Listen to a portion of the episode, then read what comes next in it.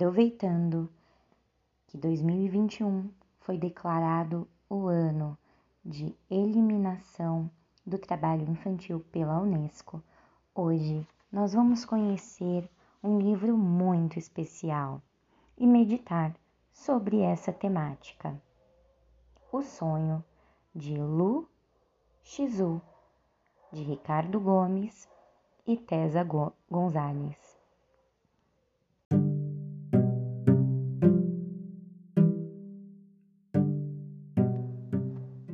Aproveitando que 2021 foi declarado o ano de eliminação do trabalho infantil pela Unesco, hoje nós vamos conhecer uma literatura infantil de uma história que nos faz refletir sobre isso. O Sonho de Lu Xizu, de Ricardo Gomes e Tesa Gonzalez, tradução de Miguel Del Castilho. Editora Move Palavras. Mesmo sendo pequena, eu sempre faço aniversário. Nas festas, amigos me dão lembrancinhas, um ou outro livro e brinquedos. Principalmente brinquedos. Muitos brinquedos. No começo parecem divertidos, mas logo acabam esquecidos. Abandonados, ignorados, mudos como pedra.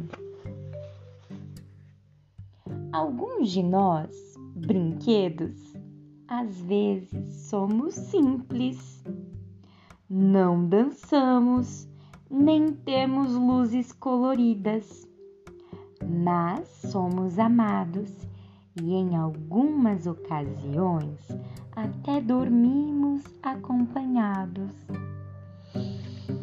Ah, bons sonhos.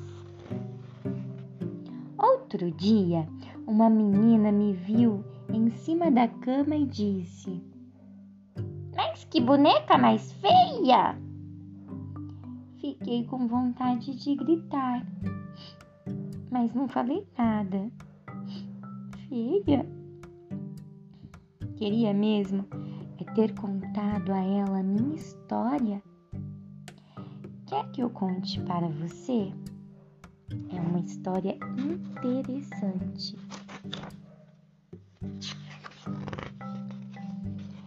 nasci num lugar muito distante, um lugar onde nascem os brinquedos, numa cidade chamada Shenzhen, perto do delta do Rio da Pérola. Nessa cidade, quase todo mundo trabalha nas fábricas de brinquedo, até os grandes. Só que quem mais trabalha nelas são as Dagomei, ou meninas trabalhadoras. Song monta rodas dos carrinhos. Xiu recorta peças dos jogos de construção. Jiang pinta uniformes de soldadinhos de chumbo. Li Yao desenha cílios de bonecas. Lu Shizu era uma Dagonmei, uma das milhares e milhares de Dagonmei que trabalham no delta do Rio da Pérola, fazendo bonecas, bolas e muitas outras coisas que enchem nossos quartos de brinquedo. Trabalha, trabalha, trabalha, quieta. Luxizu tinha sorte. Em vez de morar dentro da fábrica, morava em sua casa com sua mãe, seus irmãos e seus avós. Para uma Degomei, isso era ter sorte na vida. Lu acordava cedo, antes de o sol nascer muito antes de tocarem as sirenes das fábricas. cinco e meia da manhã. Por muitos meses, Luxizu trabalhou colocando olhos nos bonecos. Seu de seus dedos eram pequenos e conseguiam realizar a tarefa sem dificuldade. Os montões de cabeças e olhos que chegavam à sua mesa não lhe chamavam atenção. Pegar, colocar, empurrar, fechar, separar.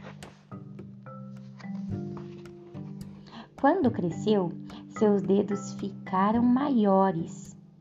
Foi encarregada de montar os troncos, braços e pernas, as pilhas de membros soltos que tinham um aspecto tão triste também não lhe chamavam atenção. Mais rápido, mais rápido, mais rápido, mais rápido. Todas as noites, Luxizu voltava cansada para casa, mas era feliz com sua família. Por isso, como muitas Dangomei, não se queixava do cansaço. O tempo passou. Todos os dias da semana ela acordava antes do sol, antes de uivarem as sirenes. Um dia, o encarregado a levou até a mesa onde as caixas eram empacotadas. Seus dedos já não eram úteis para os trabalhos mais delicados. Ela havia crescido um pouco mais. E agora sim, Lu Shizu viu as bonecas tão bonitas, como se fossem princesas, enfermeiras, exploradoras, amazonas, atrizes logo quis ter uma boneca como aquelas.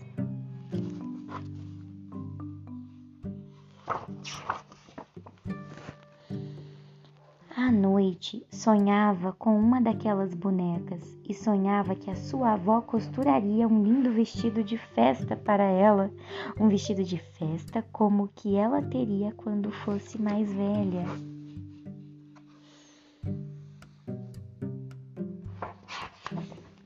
E assim, um dia, Luxizu propôs uma coisa a uma amiga.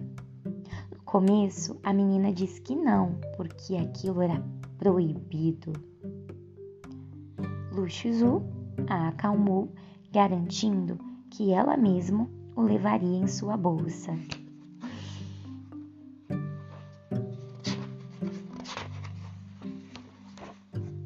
Pouco a pouco, durante algumas semanas, para que ninguém notasse os roubos, Luxizu convenceu outras Dangomei a lhe ajudarem a conseguir algumas peças.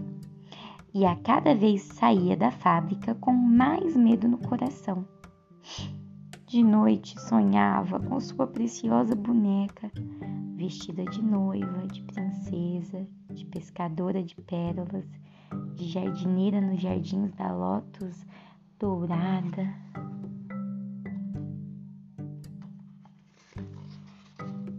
Mais um dia, na saída, o encarregado foi até ela, apontou para sua bolsinha e disse: Devolva o que você roubou.